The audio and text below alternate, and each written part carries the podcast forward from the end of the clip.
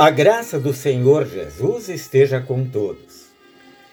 No Evangelho de João, capítulo 17, versículo 15, Jesus se dirige ao Pai e ora em favor dos seus seguidores, dizendo: Não peço que os tires do mundo, mas que os guardes do maligno.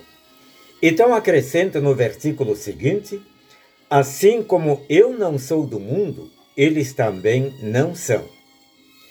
A palavra mundo tem diversos sentidos. Primeiro, o universo, o globo terrestre. Segundo, a humanidade. E terceiro, teologicamente representa as forças do mal que se opõem a Deus. Exemplifiquemos com textos bíblicos. Diz Jesus em Marcos capítulo 16, versículo 15: Vão por todo o mundo e preguem o Evangelho a toda criatura. Este mundo é a Terra, ou seja, o globo terrestre. Em João 3,16, Jesus diz: Porque Deus amou o mundo de tal maneira que deu seu Filho unigênito, para que todo que nele crê não pereça, mas tenha a vida eterna. Neste caso, o mundo é a humanidade, todas as pessoas. Na primeira epístola de João, capítulo 2, versículo 15, diz o apóstolo: Não amem o mundo nem as coisas que há no mundo. Se alguém amar o mundo, o amor do Pai não está nele. Aqui o mundo refere-se às forças do mal que se opõem a Deus. Jesus não pede ao Pai que tire os cristãos do mundo. Eles devem permanecer aqui não se enclausurando para que fiquem livres dos perigos e das tentações. Jesus deseja que os cristãos permaneçam no mundo, pois eles têm uma missão importante a desempenhar: viver como quem tem o nome de Cristo. Vou usar uma ilustração. Numa de suas batalhas, Alexandre o Grande estava acompanhado por um dos oficiais que também tinha o nome de Alexandre, o qual tinha agido covardemente na batalha.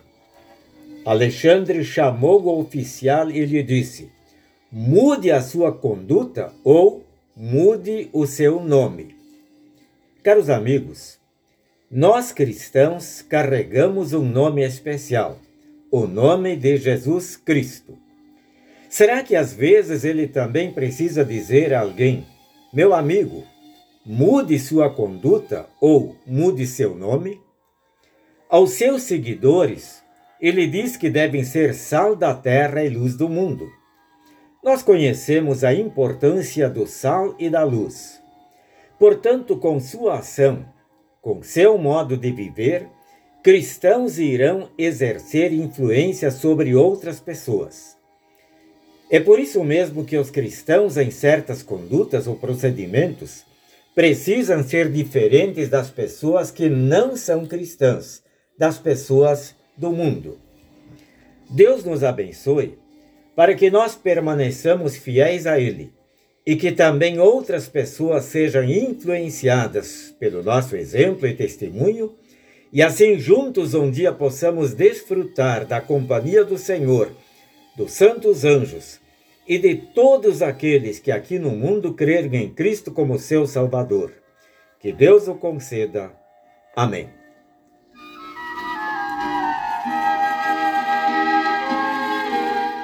Oremos.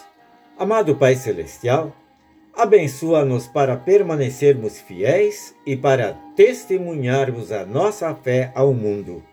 Amém. O Senhor nos abençoe e nos guarde. O Senhor faça resplandecer o seu rosto sobre nós e tenha misericórdia de nós. O Senhor sobre nós levante o seu rosto e nos dê a paz. Amém.